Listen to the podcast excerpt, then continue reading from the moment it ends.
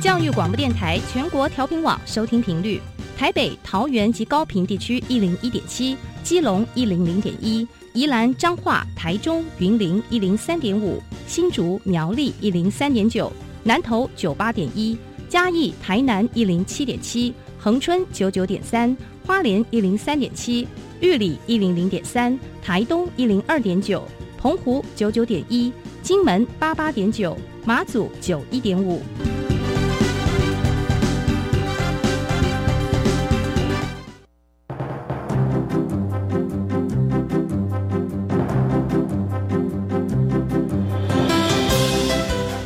湾的教育要怎么做，才能使孩子面对未来的社会呢？当我们期待孩子改变的同时，也期待教师的教学方法跟着改变，家长的观念也一起改变，一起携手，协力同行。谢若楠老师带您探索自发互动共好的十二年国教新课程，听见台湾教育的改变。欢迎收听《国教协作向前行》。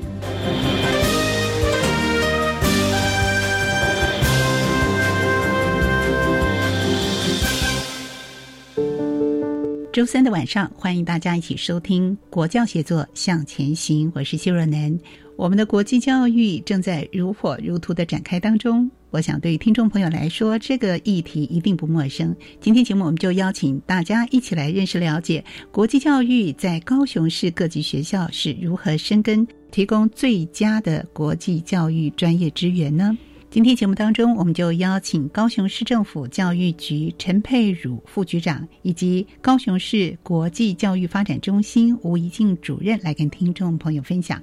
在还没有进行今天的主要访谈之前，我们来听听特地为您直播的“笑声飞扬”这个单元。你所不知道的校园新鲜事，都在《笑声飞扬》。大家好，我是白天。今天在我们的笑声飞扬呢，邀请到嘉义县水上乡成功国民小学的陈雨水校长。校长好，你好，校长。学校跟郑成功真的有关系吗？有关系啊！我是嘉义县水上乡成功国小校长陈雨水，我在成功创造每一天的成功。成功国小就在嘉义市的南方，全校学生有四十二位。你若走国道三号，出了南潭隧道以后，大概一公里，左边就是。三界谱学区刚好有两个村庄，一个是国姓，一个是三界。如果加上成功，嗯，应该可以想到说，它是跟国姓也郑成功息息相关的。相传哦，过去郑成功曾经屯兵在这个地方。那因此，社区里面的确有个聚落叫做姓郑的聚落。校长在推动国际教育，非常的有特色，特别是新著名的朋友这一块，请校长先跟我们分享喽。我们学校从民国一百零六年开始申请教育部的国际学办计划，是跟台大的国际生做视讯交流。当然还有一趟是相见欢的活动。慢慢的，一百零七年我们申办了 SIEP 新南向的国际教育，一百零八年是办国际教育特色课程，乃至于去年我们奉嘉义县政府的命令，成立了嘉义县国际教。教育资源中心也试办了教育部国际教育二点零计划。对于我们国际教育推动，一直是现在进行式，也是学校办学发展的特色。校长为什么要推动国际教育呢？社区的传统农作是木瓜和仙草。孩子告诉我说，长大要跟阿妈一样要种木瓜。可是我担心的是，木瓜盛产的季节，一箱木瓜三十公斤卖不到两百元，偏偏一个纸箱就要三十元。干燥后的仙草一斤收购价是三十元，零卖七十，一整车三十斤的仙草干哦，还买不到一斤高山茶。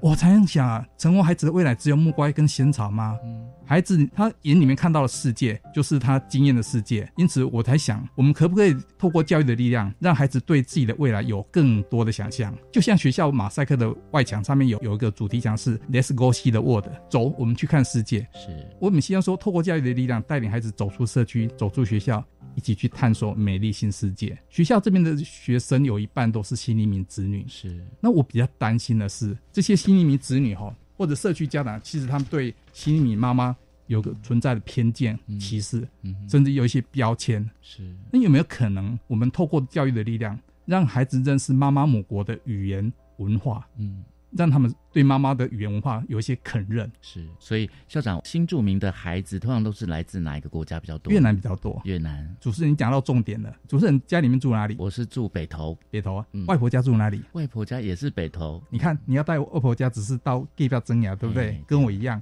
我住彰化，外婆家就住在隔壁的村庄。嗯，但是我们的新移民子女不一样，是他们去外婆家是出国，对，新移民子女他们拥有跨国移动的这样的优势。嗯，这个不正是我们这样的学校去推动国际教育的优势吗？对，所以新南向就是把小朋友推到母国去。对对，嗯，那他们可以回去，而且两种语言的优势对孩子未来也蛮有帮助的、哦。谁知道孩子以后有没有机会回去越南工作？对啊，对啊如果他有双语言的优势，对他们未来的工作应该有很大的帮助。嗯，所以校长刚刚提到，就是危机就是转机嘛。是啊，是啊。所以推动十二年国教在偏乡小校的资源到底有多少呢？是很少，还是说校长在有限的资源里面来做运用？基本上办学是这样子，先要知道学校的问题是在哪里。嗯。当然也要知道教育部的政策在哪里，县政府这边的目标在哪里。嗯，如果有机会把我们的问题解决，跟教育部的政策做接轨，那我想那是我们的机会。是。那刚刚主任提到了，我们会推新南下的国际教育的目的，也最主要是要协助解决学校现存对新移民妈妈这个歧视的问题。嗯。但是更重要，我们希望说孩子是肯认妈妈母国的语言跟文化，甚至改变社区家长对这些新移民妈妈的印象，这是我们最重要的教育任务。其实现在很多新住民的第二代，在我们台湾已经算是比客家人还多哎。是啊，我跟主持人分享哦，前两年我们学校来了一个越南籍的孩子，当然他妈妈是越南籍，爸爸是台湾人。是，可是他十岁的时候聊到台湾，嗯他一个国字都不认识啊。他上课的时候，整个眼睛睁得大大的看着我们上课，嗯完全听不懂。嗯，那这种现象跟你和我，我们去美国读书，是，我想也是一样的。那我们会想说，我们怎么帮助这个孩子？嗯，同样的，他是从越南过来的孩子，他也是我们学习的一个很重要的资产。嗯，孩子学习很重要的素材，所以推动新南向，他就是一个很重要的导师。请教校长哦，因为迈向成功人哦，对于国际文化的课程哦，学校推行可能是，既然我不能出国，因为疫情的关系，我们可以找台大或者是一些大学，他们有交换生来学校吗？教育部有一个 ICL 国际学班的计划，嗯，台大的物理系的吴俊伟老师，嗯，他觉得要国际交流，也不一定要把我们孩子带到国外去，嗯，我们知道台大有很多的国际生，是，如果让这些国际生有机会接触到偏乡小校的社区，对他来讲，无常也不是那种学习，但是对我们小学生来讲，也是另外一次开开眼界的机会，嗯，因此他就申请教育部的国际学班专栏计划，成功从一百零六开始申请。他主要的课程有两个部分，一个部分是视讯交流，一学期有八次的视讯交流。视讯交流做什么呢？由国际生介绍他自己母国的饮食文化、节庆、生活习惯、风土民情，甚至景点特色。那我们台湾的孩子介绍什么？当然也是包括我们的营养午餐啊、校外教学、运动会、家里面的晚餐，甚至我们这边的节庆活动。是透过这样彼此的交流，让我们的孩子认识不同国家的文化。所以学办的这个计划，其实重要是交朋友。对，认识多元文化，它的重点倒不是语言学习哦，嗯，但是很可爱的孩子在希望跟学伴做好好沟通之前，他会花一些时间自己好好的学英文，是学习怎么表达，制作 PPT，对，自我介绍来让我们学伴认识我们，所以这些对我们孩子来说就是无形中的学习，而且是积极主动的学习。没错，所以小朋友现在都很会做 PPT 了哦。是啊，因为要认识学伴，跟他们多沟通。而且，即便英文不好的孩子，他会私下去找老师多练习几次。是对校长这边也看到学校有小小外交官和姐妹校的计划，是每年都会实施吗？小小外交官的计划是这两年我们申办的一个专案计划。嗯，但这个计划是希望孩子做培力，他必须要在培力过程里面去认识国际永续的一些议题。像我们这次跟日本交流的壁画交流课程，是针对陆域生态跟海域生态去做探索。比如说，我们孩子会探索我们社区的环境问题，去看滨海生态有没有什么需要改进的。甚至在课程规划的时候，我们也有校外教学。嗯，所以孩子都是在这些实作的课程跟日本广岛立生小学来做视讯交流。立生小学也呈现他们那边的环境问题，孩子还把他们共同发现的一些议题、努力的实践的一些活动，画在一张壁画上面。日本他们画一半的壁画，我们画一半的壁画。是，但是很可爱的一件事情就是立生小学他们画完一半的壁画以后，他们把它全部寄到台湾来，让我们孩子也用他们日本的颜料来作画。孩子的的确确感受到说，哦，原来颜料有不同的语言跟文字，但事实上跟我们台湾的也差不了多少。是看得到、摸得到，而不是只是只有视讯交流而已。透过这样的共同完成一件作品，共同去解决问题的这个过程，是应该国际教育一个很重要的交流方式。没错。那校长，我看到你们还有泰迪熊的计划，用泰迪熊当成另外一个眼睛，是好像真实的外国小朋友跟我们存在一样，陪我们一起上体育课，嗯，一起跳绳，一起上英文课。小朋友会把今天上课的过程里面记录，甚至有反思，把它记录起来，把这些文字资料再跟国外的学生做交流。同样的，我们也会寄一只泰迪熊到那个学校去，他跟着小朋友去参与他们的课程、他们的生活，去彼此做交流，好可爱哦。但是比较好玩的是文化包裹的部分，是。像刚讲到的壁画交流，有个方案就是文化包裹的交流。嗯那孩子会把我们自己这边他们用的、吃的、穿的，甚至零食、学校的制作校园生活的扑克牌，对台湾的地图的拼图，也是一样整理起来以后，就用一个包裹寄到日本。日本小朋友也会把他们日本的童玩啊、零食啊、卡片，还有小朋友自己手绘的一些作品，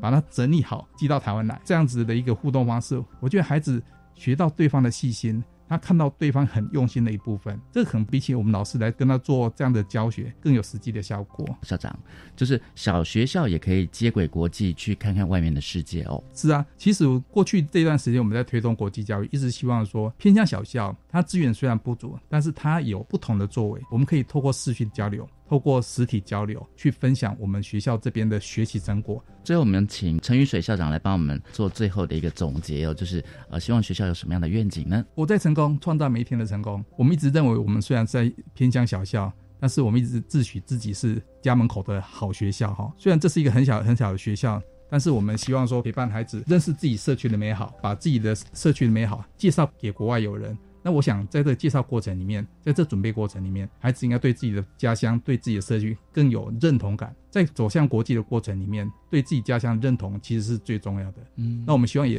在这个交流过程，孩子把自己的学习成果跟国外友人来分享，在有基础的互动的情况下，我相信那个交流互动才是最美好的、最有效的。谢谢嘉义县水上乡成功国民小学的陈宇水校长的分享哦。好，谢谢您，欢迎到成功国小来，一起迈向成功。我是白天，笑声飞扬，我们下次再会喽。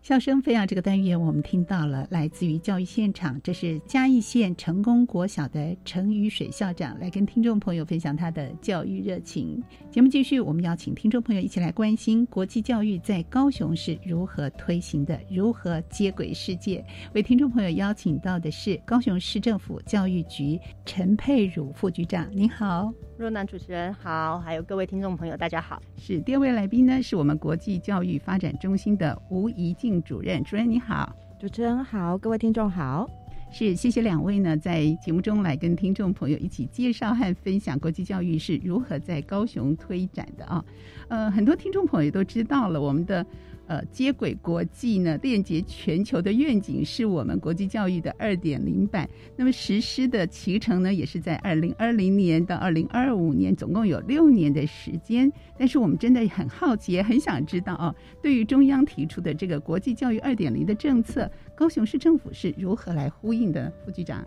其实我就我们知道了哈，就是呃，其实，在谈国际教育二点零这一块，其实。酝酿了很长的一段时间，是，所以在这段周期里面，其实我们也看到了有几个非常大的国家型的一些政策在衍生出来，甚至是被强调，包括了二零三零的双语国家的政策的这个蓝图，那这个是在这二零一七年的时候提出来的，那呃二零一八年就是大家如火如荼都在准备一零八课纲。这个部分其实也是一个跟世界潮流接轨的一个教育议题，其实这个也很重要。那当然，接着再来就是二零二零年的国际教育二点零的这一个部分。那事实上，在地方政府在看政策对应的时候，通常不会只单一个点，可能他看的就会是一连串的全面性的这样子的政策变化。那包括了在这期间，其实高雄也被指定为所谓的新南向的一个基地。因为高雄港的这个便利性，所以其实确实在这一些议题上，我们就看到了，不管是从双语国家二零三零的这一个政策，希望能够厚植我们国人的一些语言的英语力能力或者是竞争力之外，或者是我们新课纲其实带来了非常多的弹性，希望学生其实从在地看到国际。那包括国际教育这一块的延伸，那更是希望，其实台湾它可能不只是从台湾看世界，更希望能够从世界看到台湾。所以国际教育在这一块，高雄其实发展的算是很早。那很早的的程序里面，当然前面几乎都是在尝试，也希望呃学生有很多的触角去碰触。那回到就是呃国际教育二点零，刚刚主持人其实有特别谈。它的愿景其实是锁定在接轨国际跟链接全球。那在这个愿景之下，其实高雄市也提出了，就是大概在一百一十年的时候就提出了一个五年期的中长程计划。嗯，那希望在连接我刚刚前面所谈的几个呃重大教育政策这样子的一个需求下，能够去规划出一个比较整合性的一个愿景。那当然在这里呃立足高雄，布局全球，就是高雄当时在思考。这样子的一个政策的一个呃愿景的蓝图的构画，那这里面包括了国际教育的普及，还有教育环境的国际化，那当然还有过去我们长久一直在努力的，就是教育的交流全球化这个部分，大概分这三大主轴来对应着教育部的一个三大目标。那当然这里面也分别了有很多不同的行动策略，希望能够让这一些有机会在教育现场能够落实，而不是单纯只有在口号里面。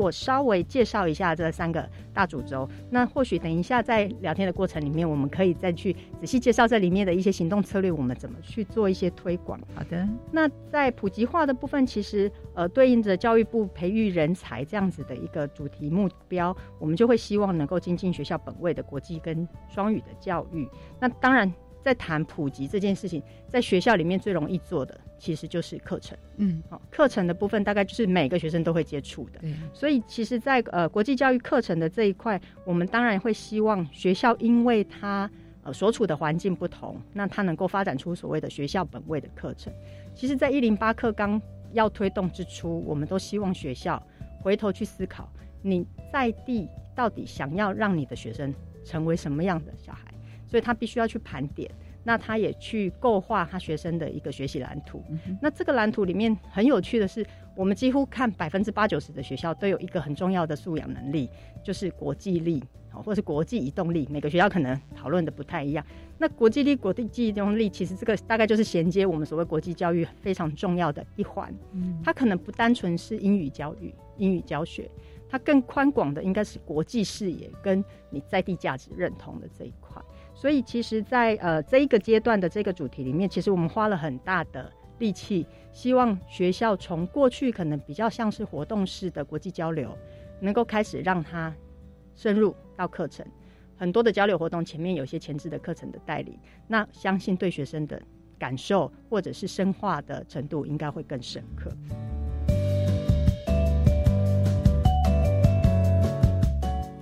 那当然，另外一个就是。呃，除了有课程之外，那你当然环境的部分就会被照顾到，确实是要有一个环境的国际化。那这个环境的国际化，过去大概会衔接一些比较属于认证型、有标准化的，那就比较能够知道学校到底。做了哪一些，缺了哪一些，那必须补足。它在国际上才称之为能够说是一个呃国际化的一个教育环境。所以其实在这里，我们在一百零四年学年度开始，我们大概就跟英国文化交流协会做了合作。那个时候其实做的叫做国际学校奖，去做一个认证。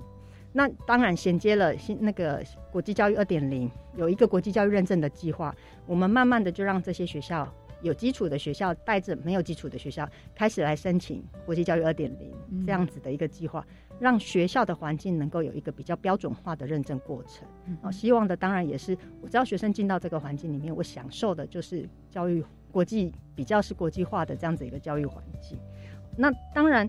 刚刚在谈二零三零的双语国家的教育政策，你当然就很难避免所谓去谈所谓的双语。教育这一块，所以其实双语教育在这一波国际教育二点零里面，它是很重要的一环，因为大概是英文就是国际现在惯用的一些语言的基础，所以这一块在高雄市其实呃之前也特别聊过双语议题的时候，我们也谈，我们大概是从幼儿园一直到高中职，希望它是一个属于比较一贯式的一个规划，但是这个部分非常强调的就是因地制宜，嗯，好，可能不是每一个学校都一样的。条件，嗯，它能够开发一样的这样子的资源，那尽量我们回到学校，它这里最适合的学生的程度也好，老师的量能也好，课程的一个发展的状态，来克制这个学校它需要的这样子的一个双语资源。所以 K 到十二的双语教育，大概也是在这一个议题里面培养人才非常重要的一环。那谈了学生跟学校的需求，自然就不会漏掉老师。真冷这一块，然后大家知道要成功，大概老师就非常重要。对，所以其实不管是双语也好，其实包括国际教育也好，老师的培养其实是我们很基本需要去在意的。那这一块我们大概也花了很多的力气，希望让老师跟行政其实从观念里面，他就能够去接受什么叫做国际化。嗯，好，那跟我们过去在自己的这样子的一个天地里面，其实是很不一样的。视野打开，你才有办法带着学生走出去。那这一块大概是呃我们在培育人才这一个经这个部分的一个努力。那第二个部分，其实刚刚其实有稍微提到，也就是呃国际化的这个环境的准备。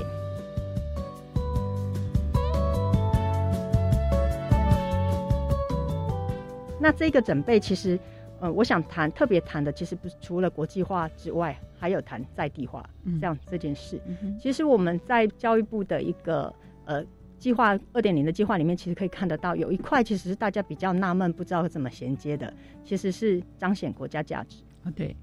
其实是彰显国家价值。回头如果说开了，我们觉得很，就是其实你就是在地特色，你怎么样去彰显出来？是你在所有国际化的规划里面，包括学校在。推动过程里面，其实最重视的是，你得先了解你的在地，你才会知道你怎么把这些东西透过可能是语言，透过可能是交流，把这些东西再带出去。那他在这个国际化的过程，他学习到的是尊重自己，他才能够尊重别人。好，所以其实，在我们看环境准备这一块，除了硬体环境之外，更重要的其实是回到你对于你的土地，你有多认识。有没有办法把它转化成可以向国际宣扬的这样子？所以其实过去在做国际交流，我们其实也很在意这一块，甚至是其实高雄是一个民主城市，呃，应该说人权重视的城市。我们甚至在演绎着，就是这些人权议题的课程，你怎么样能够转化成跟国际能够对话的平台？我想这个有时候会是有共同语言的哈，因为有很多国家他在争取民主的过程里面，他其实都强调人权。那台湾一样啊。那这个人权的衔接过程里面，其实就会产生很多的对话跟议题。没错，我想，其实，在这一块，或许是在环境准备上，除了软体，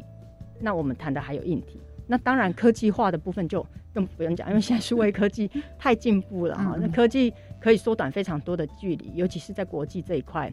出不去的时候，疫情出不去的时候，哎，科技帮了很多的忙。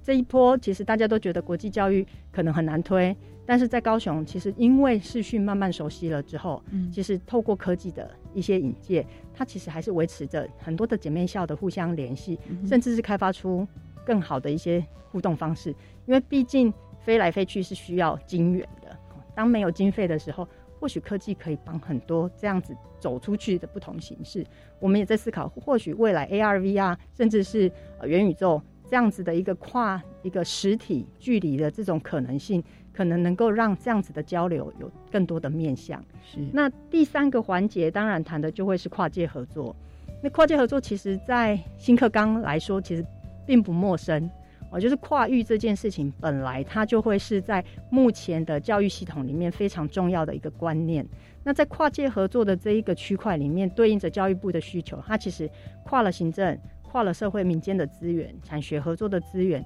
甚至是垂直的，从大学端也看到很多的资源，甚至是民间资源的导入。那我想，其实，在这一块，过去呃，高雄是有很多的一些相关活动在推动，其实都不是高雄市自己的力量，其实借助着很多，包括像呃美国交流协会、学术交流交交流基金会了哈，所谈的富布莱特的计划啦，或者是 i r n 这样子的一个国际的 NGO 的团体等等，在推动。福伦社的交换学生等等的，其实也帮我们引介了非常多的资源进来，做比较有系统性的一些合作，让学校的学生他真的除了在一般环境的接触下，他能够有更专业的对接，学习上的对接。那这一块确实跨界合作是非常重要。那这一块这个区块，其实在呃我们在推动的过程里面，包括呃老师跟家长的一些社群的一些建立。或者是像呃促进学生国际交流的时候，其实把一些不同的资源，或者是结合市府的一些呃友善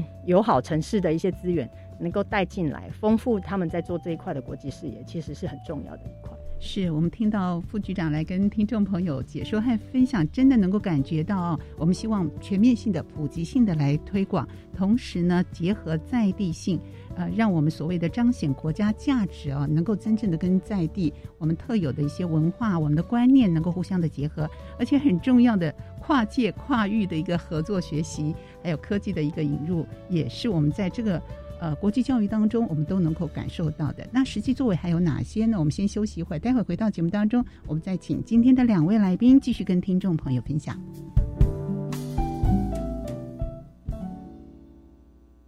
大家好，我是食药署署长吴秀美。使用 COVID-19 家用检验试剂前详阅说明书，并洗净双手裁剪。居家隔离或检疫者，裁剪结果为阳性，请联系当地卫生局或拨一九二二。其他民众裁剪为阳性，请不要搭乘大众运输，尽快到社区裁剪院所检测，并携带塑胶袋密封的裁剪器材给院所人员。裁剪结果如果为阴性，请遵循防疫规范，持续自我健康管理。有政府，请安心。以上广告由行政院与机关署提供。你是海洋知识通吗？欢迎来挑战，请回答。对，哎，我还没有科学来调查，探究海洋知识，认识海洋文化，学习保育海洋，得到了我们的最大奖海星奖。锁定科学来调查挑战赛，海洋冠军就是你哦！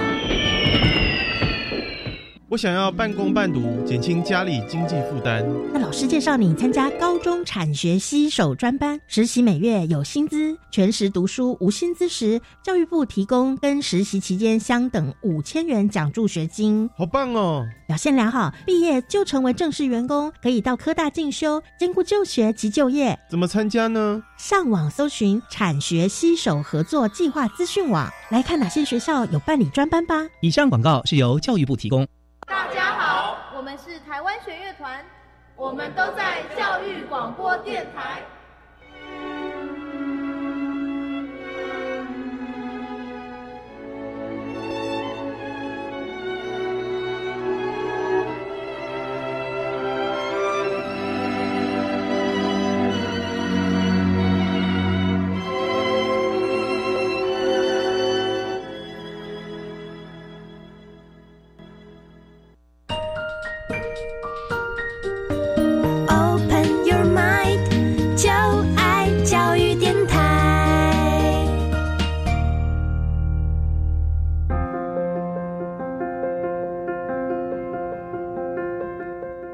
国家写作向前行。刚才在节目当中，我们邀请了两位来宾，跟听众朋友分享国际教育在高雄市如何接轨国际、接轨世界的。高雄市政府教育局陈佩如副局长以及高雄市国际教育发展中心的吴怡静主任，在节目中来跟听众朋友非常清楚的，呃，举很多的实例来帮助大家更加的认识了解我们国际教育二点零。不管在政策面、愿景面是如何呼应、如何推行的，那在国小和国高中的现阶段政策还有执行的状况，我相信也是听众朋友非常关心的。我们先请副局长来跟听众朋友谈谈。其实刚刚前面也特别提到，所谓的学校本位这件事情，其实。很多时候会回到自己学生的这个角色去看，我们到底想要培养我这个区域的小孩子，或者是呃我的学生能够具备什么样的能力？所以，其实，在对应部里面，在思考所谓的学校本位这一块的国际教育发展，它其实也分了三个区块。那在高雄市，当然也尽量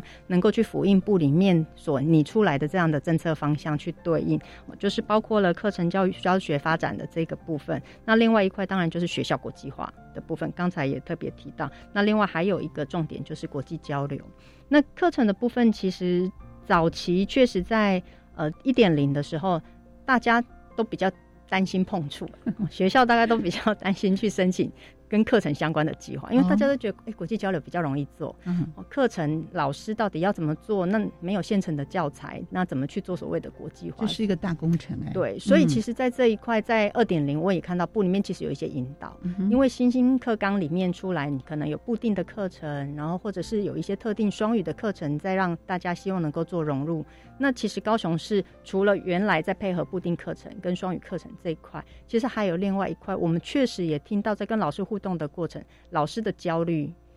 通常是因为你想做，你才会有焦虑。好，二来是呃，很多学校的老师会提说，你市区学校可以做，但我在平乡我没有办法做。因为我的学生可能连听都听不懂，他连。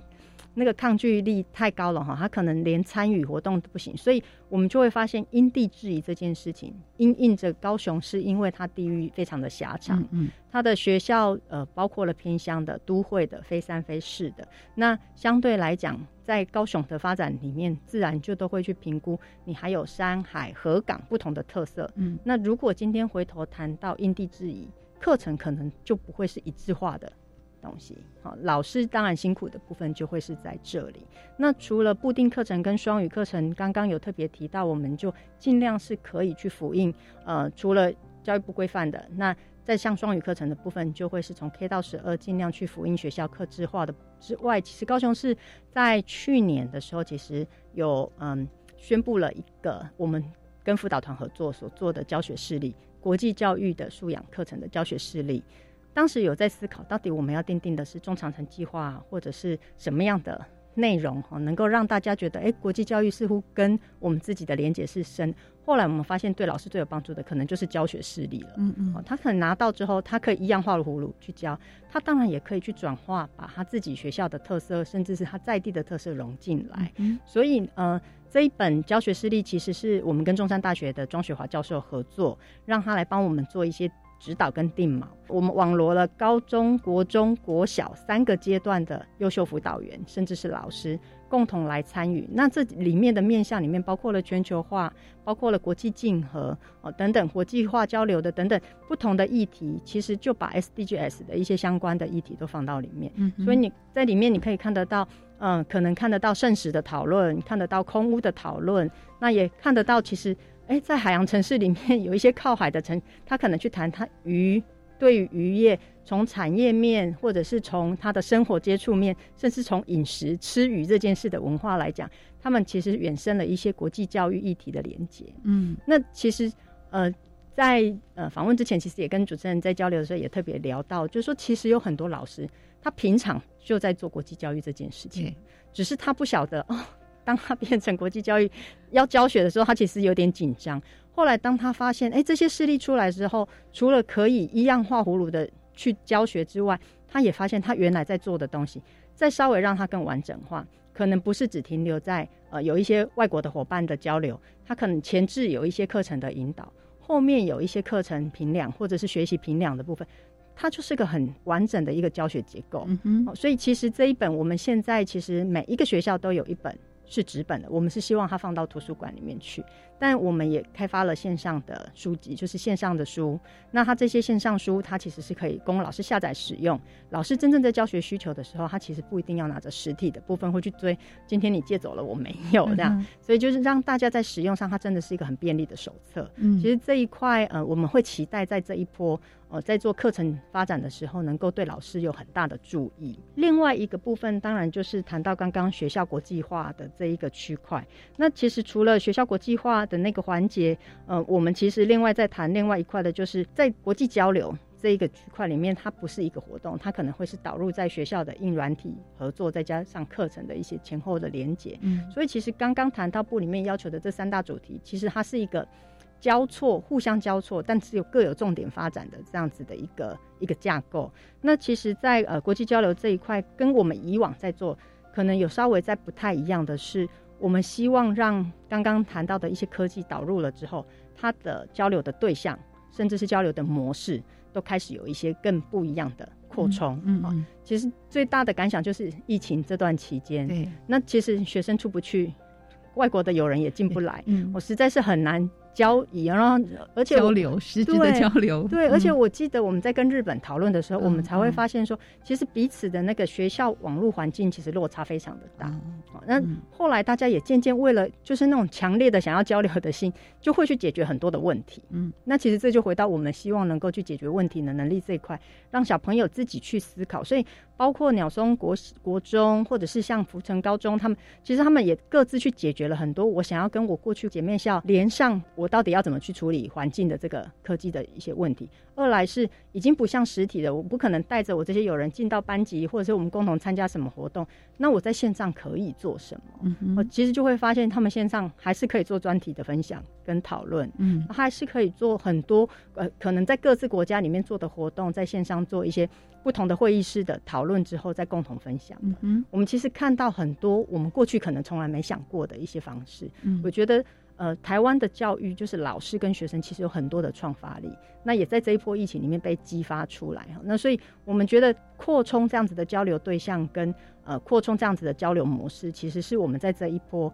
学校本位的这个部分，我们希望学校去发展。那事实上，在扩充交流对象这一块，其实不单纯只有我们谈的英语系的国家，其实有很多像高雄，其实是新住民。第二多的一个城市，嗯，其实，在当时推新南向政策的时候，其实我们大量在推新住民的文化，主要是希望让这些新住民的小孩子、新住民之子，他真的能够认同，其实不管是他母亲的国家，或者是啊他在台湾这里第二个家，他其实都会是一个完全接纳他的多元文化。所以这样子的一个文化融合的过程，其实台湾它就是一个多元文化跟国际理解很。需要被重视的一个地方。嗯，那我想在这一波学校本位的这个过程里面，其实我们就会希望能够融入这一些议题。那像在高中职，我举个例子，中正高工跟日本兵库的明史高专，我们原来就以前有合作，合作是暑假的时候，学生会过去那边待一个月，嗯，跟着他们的专科学生上课学建筑。那疫情来了，没有办法去建筑这种东西，又好像感觉手做你才有办法体验。他们的老师线上教我们的学生做茶道文化的建筑物，他们叫茶屋。嗯，对。那这个茶屋对我们的小孩子来说，其实是个很陌生的议题。可是因为透过线上的老师几回的课程，他一样在线上上课。我们的高呃海清工商、中正高工跟雄工的学生，他们是共同上课，因为线上解决了跨校的问题。嗯，这些学生很可爱。他们做完专题之后，不是只有学到画出来。他们把它做成实体的茶茶屋，所以线上的课程之后，他们在我们台湾本地做了一个没错模型。因为对他来讲，他是建筑课的学生，土木建筑的，他们其实是可以去把这些东西做实践的。是。这个部分，我们五月份的时候，我们其实会在高雄的台旅，让这一些建筑的学生，他透过这样子的一个课程，他希望我们希望他有一个展现的舞台，他们会在台旅的这一个生活广场里面去展现。茶屋的这样子的一个建筑，那当然因为疫情，所以大概也很很少有日本人最近来这边。我们就觉得在台湾的日本人，其实他们可以来推广他们的茶道文化，嗯，让台湾的民众其实纵使在疫情期间，哎，也有这种不用出国就可以享受到这种异国文化的感受啊。我们其实目前正在规划酝酿，在我们的教育，呃，我们过去大概就有教育节，高雄的教育节的这样子的一个发展历程里面有。一个 part，嗯，其实是针对这一次的课程的一个展演，嗯，对，所以到时候也欢迎有兴趣的，就是朋友们，其实也可以来看看，就是在这个疫情过程里面，这样子的国际交流的活动，甚至是更深化的一些国际课程的内容，它其实都一直在展现着。那也给其他的一些学科的老师或者是学生们，他其实也可以想想，哎，他或许在不同的时代里面，他们可以做些什么？是我们听到副局长又关注到现场老师的心情，或者是一些焦虑、一些担忧，但是实际化为行动来协助他们啊。局里面也制作了这个相关的，不管是实体的书，或者是我们的电子书的课程内容，来协助他们。那因地制宜和在地化。不管是非山非市的这些学校来说，都关注到，因为他们有不同的需求，他们有不同的特色的展现，所以每个学校的特色展现，我们也希望能够在国际教育的这个行动方案当中，我们听到了。应该是要强调经济学校本位的国际教育。那到底高雄市的实际做法，我们还是用这种举例的方式，好不好？请副局长来跟听众朋友分享一下。我们其实应该说，从呃国际教育一点零要推动之前，其实大概比较活络的。大概就会是国际交流的这些活动。对，我们甚至有活动，大概已经是做了长达二十年之久了。这么久的时间，是，嗯。所以我想，其实高雄是有一些是很有传统的国际交流的一些活动。嗯。那其实这些活动会长久建立起来，一方面当然也是让不同的教育阶段比，因为它有不同的难度。对。我们在谈课程交流的时候，我们都希望不是只有一次性的活动，所以都会希望学生他们在事前其实是针对特定议题去做一些讨论的。我记得过去就是我们曾经谈论过难民，就是议题丢了，然后不同的学校其实针对同样的议题去做讨论。实体碰面的时候，它其实就是做这样子的发表。它其实所谓的 CRC 啊，就是说你有线上的，有实体的，然后到后面的交流又回到线上的。因为大家有情谊的建立之后，可能还会希望是有一些更延续性的友谊的一些出现。所以其实 CRC 这样子的一个过程，在我们的一些国际活动其实常常见。我们最近其实有在做，大概也做了两三年。其实当时是因应着新课纲，那时候在思考我们叫做岛屿的集体记忆。嗯嗯，其实他这一门课。后来现在是已经推广到全国，很多的学校其实都做。那当时其实是有一位陈慧琳陈导演，他早期是老师，那呃后来他自己还，是因为他嫁到德国去，那他在德国看到德国的那个国家，他们其实有一些家庭在谈，他因为战争的关系，他们开始在寻根这件事。他回头就在想，我们过去其实有一些历史事件，包括二二八。那这些二二八的家属，他们怎么去看待他们过去在回溯这些历史，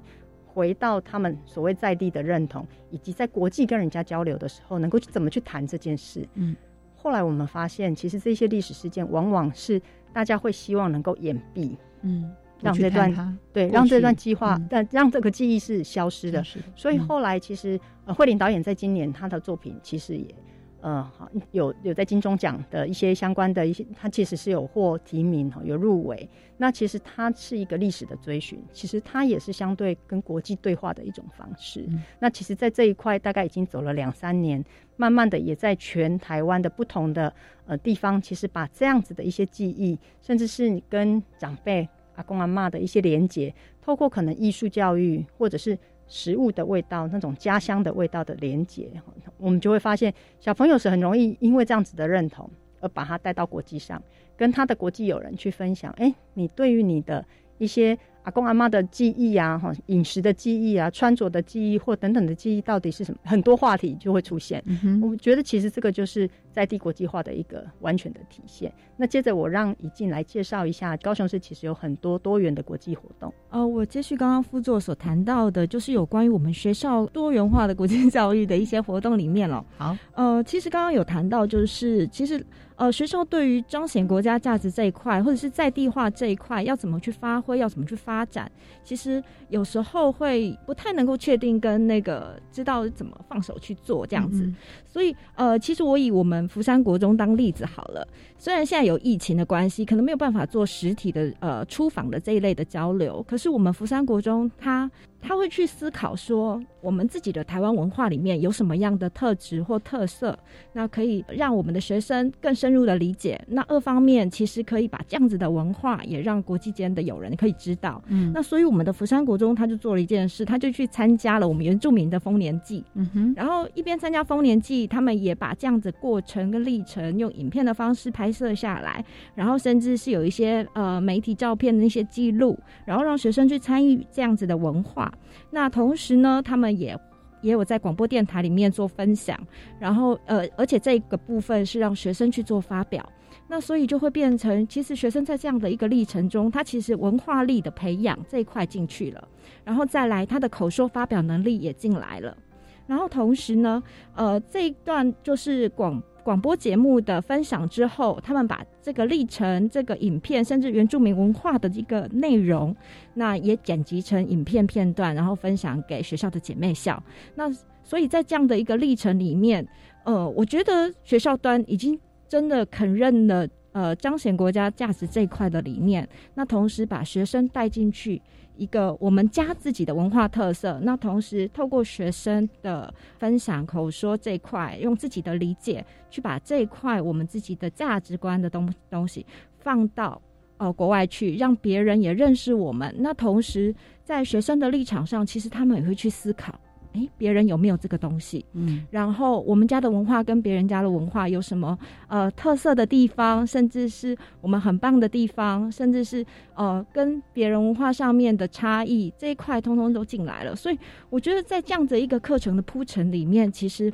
呃，他真的去做到了所谓的呃差异化的国际理解这一块。那这个部分，我相信老师在课程的安排上、布局上是很充分、认真、专业的。那另外，可能就会有一块，其实就会是。老师的专业的培养这一块就会变成在国际教育发展中也是不可以忽视的一环，这样子。嗯，是，所以我们要跟国际上进行交流的时候，我们首先要先了解我们自己，我们的特色到底是什么？我们要如何向国际的友人或者是国际上的学生们来介绍我们自己？所以对自己的文化认知也是首要的条件。那同时要尊重多元的文化。那么，同时，国际的理解也是我们核心素养非常重要的关心的一个议题啊。那国际教育呢，其实对于高雄市来说，就像副座刚刚讲的，各级学校呢，其实早已经生根了。那高雄市怎么样能够提供亲师生更好的国际教育专业的支援服务呢？除了我们刚刚讲的啊，不管是实体的书，或者示范的教学或影片等等，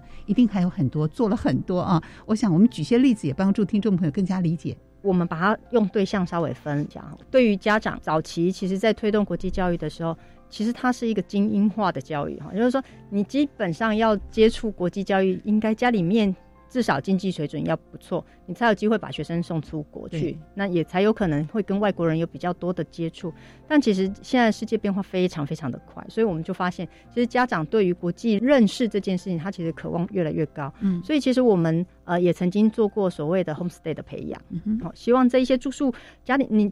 没关系，你可能没有办法把你的小孩子送出国，我们现在有一些国外的小朋友来。他可能需要在台湾待一段时间，那最能够最快融入到这些文化里面，其实就是在家庭的生活里面，帮我们可以接待学生一天两天，好，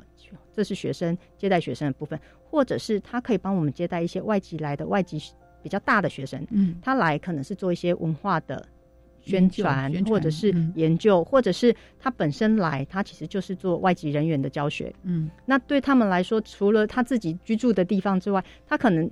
很希望进到家庭里面去，跟台湾人有一些更多的互动。那 homestay 的这样子的一个呃成立，就会变得很需要。所以其实我们也对家长做过这样子的培养，当然也把这些资源带给他们哈，让他们真的是有机会。在生活里面就接触所谓的国际教育跟国际的人士，这个部分多数的爸爸妈妈都会想说：，哎，那我的小孩子就有免费的外国人可以对话。所以我们发现其实这个诱因还蛮大的。嗯，但这个部分对我们来说一样，我们在看国外 homestay 的制度的时候，我们最基本的需求就是你要安全。嗯，好，这个我相信我们的小孩子出去，我们也会希望是这样子的被照顾。所以其实，在挑选家庭的过程，除了它的环境设施以及安全的这一块的一些考量，大概是我们。比较重视的，那当然也透过这样子的方式，我们也把国际教育很多的议题能够传达给我们的家长，希望他们也帮我们扩散。这是在家长的部分。是那在老师的部分，其实除了我们自己在办相关的一些研习之外，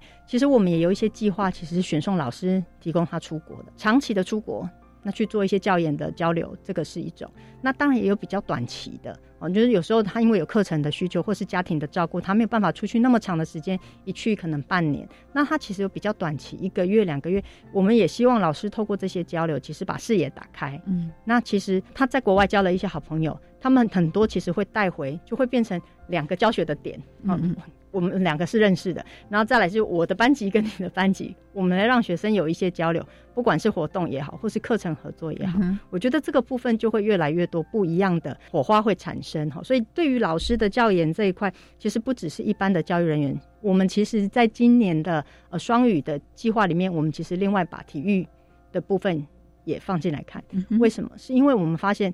最常出国去需要发表的，嗯，可能是我们的体育选手啊，是。得奖，因为我们希望他得奖，得奖了之后他就会被受访，受访其实国际就看得到台湾，嗯，那他们的口说能力其实就会变成是一个非常重要的呃国际交流这样子，或者是是传达台湾这样子一些呃台湾的存在的桥梁，那他的表达就变得非常的重要。可是偏偏在台湾的传统体育的学生，他其实花很多的时间在练习。可能在学科的学习上就比较没有那么扎实，往往他们可能在这一块就要很花精神。所以，我们现在在除了培养体育选手之外，我们都希望把双语这样子的课程放到他生活上就可以训练的。你跟他讲你要教他英文哦，他应该会躲起来。但是你用平常在教练在跟他训练的过程，其实就把一些口语的英文法规，或者是他们的国际上需要裁判常常会讲的话的这些语词带进去，就是他可以立刻用得到的。没错，对他来讲，其实对其他学生也是一样，是用不到的东西永远都是假的。对，所以为什么会把国际教育跟双语要扣在一起？是因为你必须要让他有一个可以实践的场域。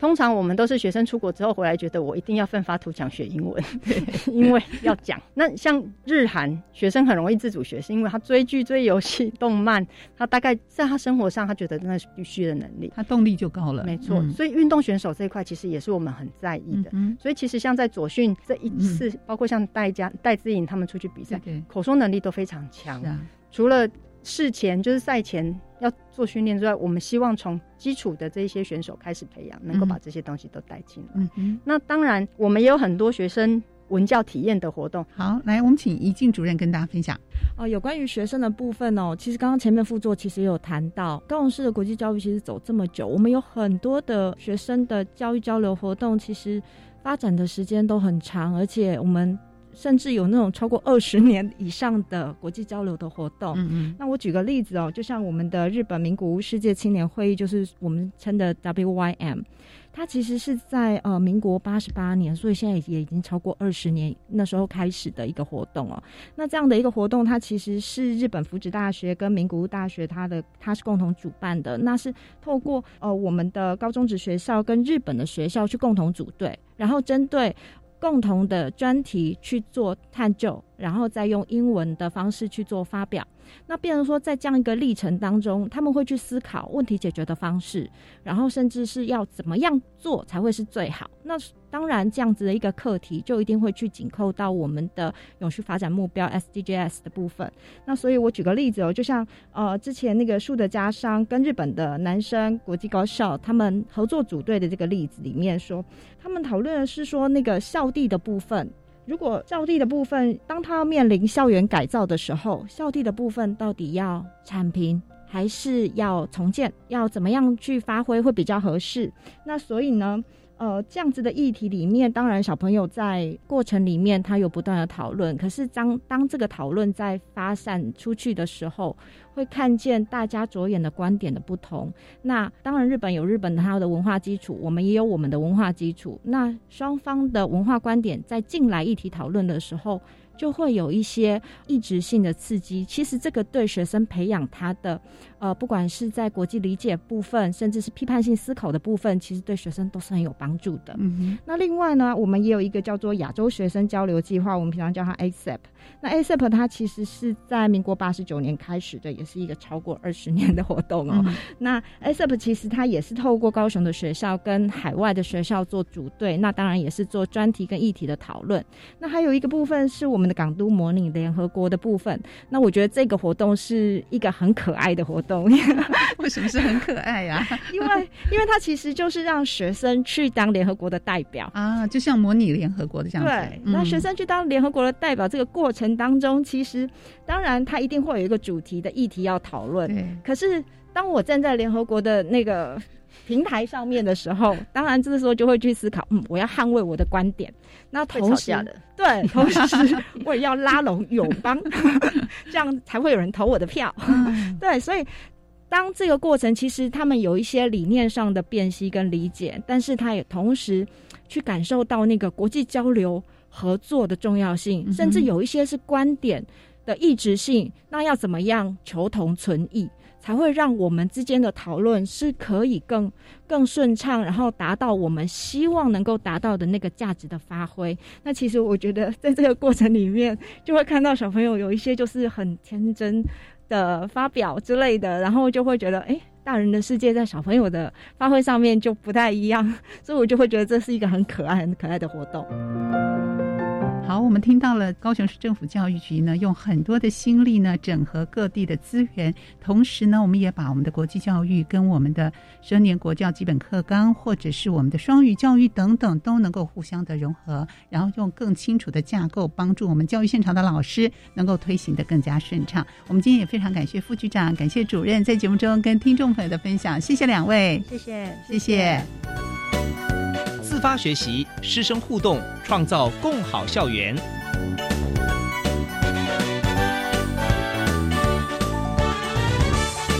国教协作向前行节目由教育部提供。